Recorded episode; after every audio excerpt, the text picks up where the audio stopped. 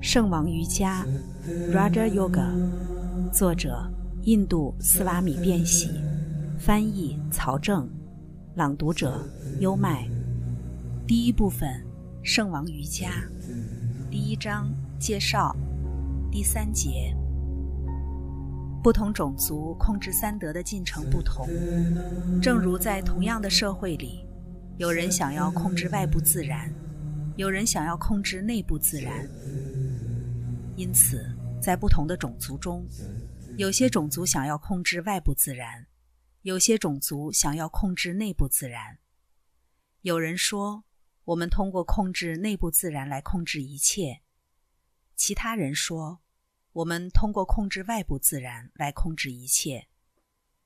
如果这两种方法都达到了极致，二者都是对的，因为在三德中并没有内部或外部这样的划分。这样虚设的界限从未存在过。外部主义者和内部主义者都达到他们知识的极致时，他们就注定会在同一点上相遇。就像一位物理学家，当他将他的知识推到极致时，他就会发现他的知识融进了形而上学。同样的，形而上学家也会发现。他所谓的心意和物质，不过只是表象上的区分而已。实际上，他们是一。所有科学的终极和目的，就是发现同一性，发现这一，从一出多，一成为多。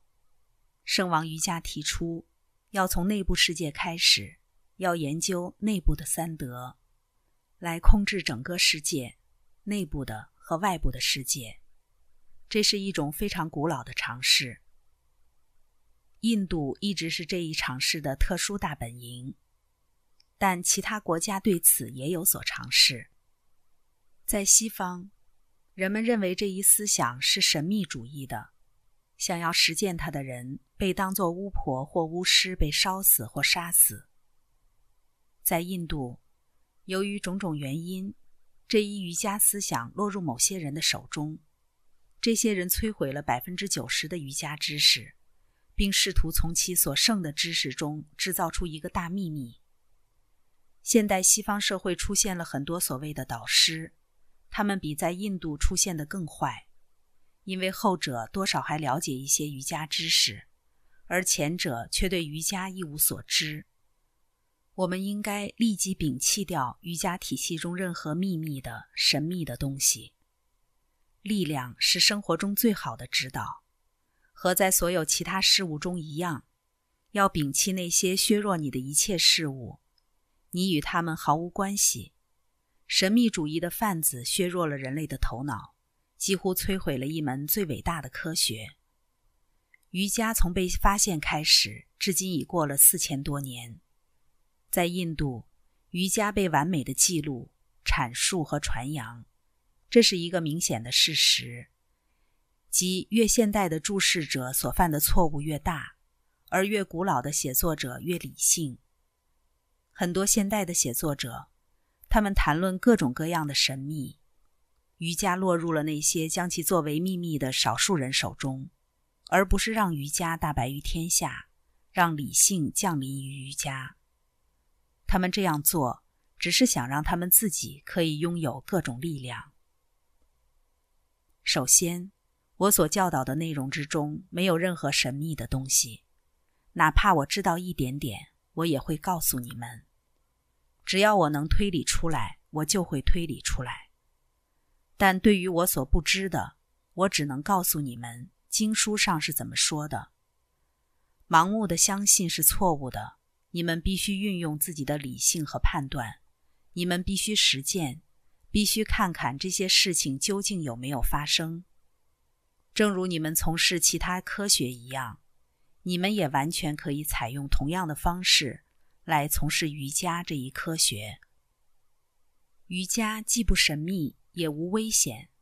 任何将瑜伽神秘化的尝试都会带来巨大的危害。在继续讲解之前，向你们介绍一点数论哲学。整个圣王瑜伽就是以数论哲学为基础的。根据数论哲学，感知是这样形成的：身体的外部感官将对外部对象的印象传输到与这些外部感官相对应的大脑中枢，大脑中枢将这些印象传递给心意，心意传递给有判断作用的功能中心，在这里，普鲁沙灵魂接收它们，产生感知。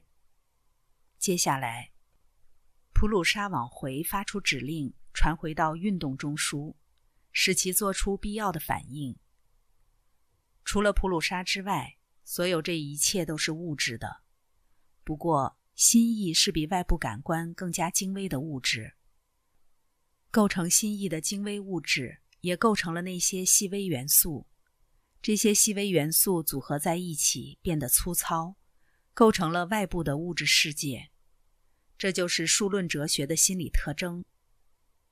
所以在质性的物质和外在的粗糙物质之间，差异只是程度不同而已。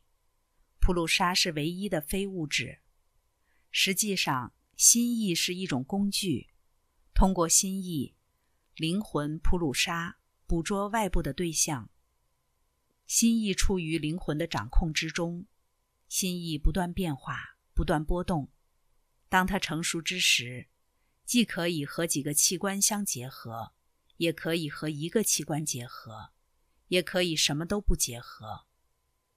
例如，如果我非常专心地聆听钟声，即便我眼睛睁着，我也可能什么都看不见。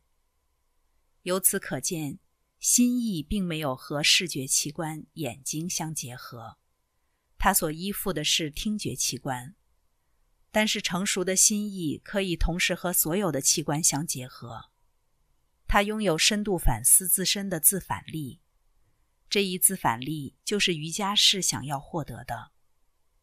通过集中心意的力量，把它们向内转，瑜伽士努力寻找内部世界所发生的一切，这里面没有单纯信念的可能性，这是某些哲学家通过分析所获得的结果。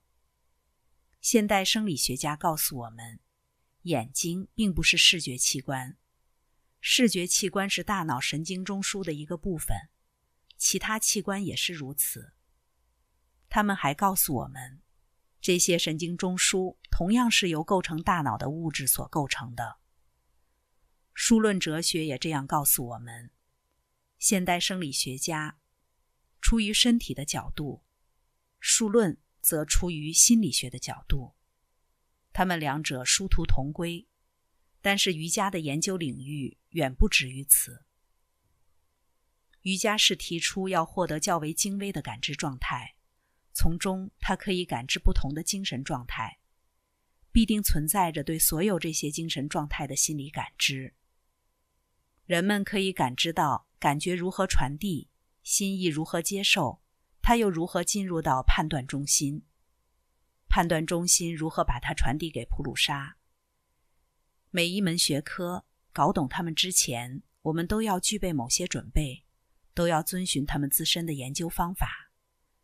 同样的，圣王瑜伽也是如此。关于食物，某些规定是十分有必要的。我们要食用带给我们最纯粹的心意的食物。如果你走进动物园，立刻就会明白这一说法了。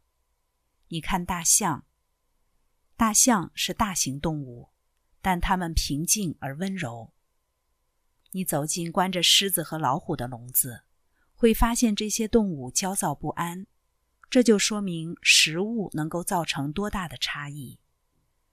运行在身体里的全部力量都由食物产生。我们可以看到，每天都是如此。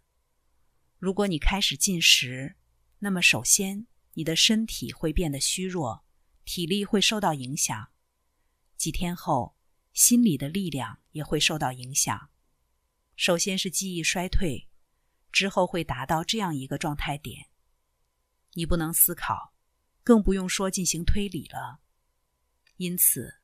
一开始，我们就要关注我们所食用的食物种类。当我们获得了足够的体力，当我们的练习获得了很好的提升时，我们就不用那么在意食物了。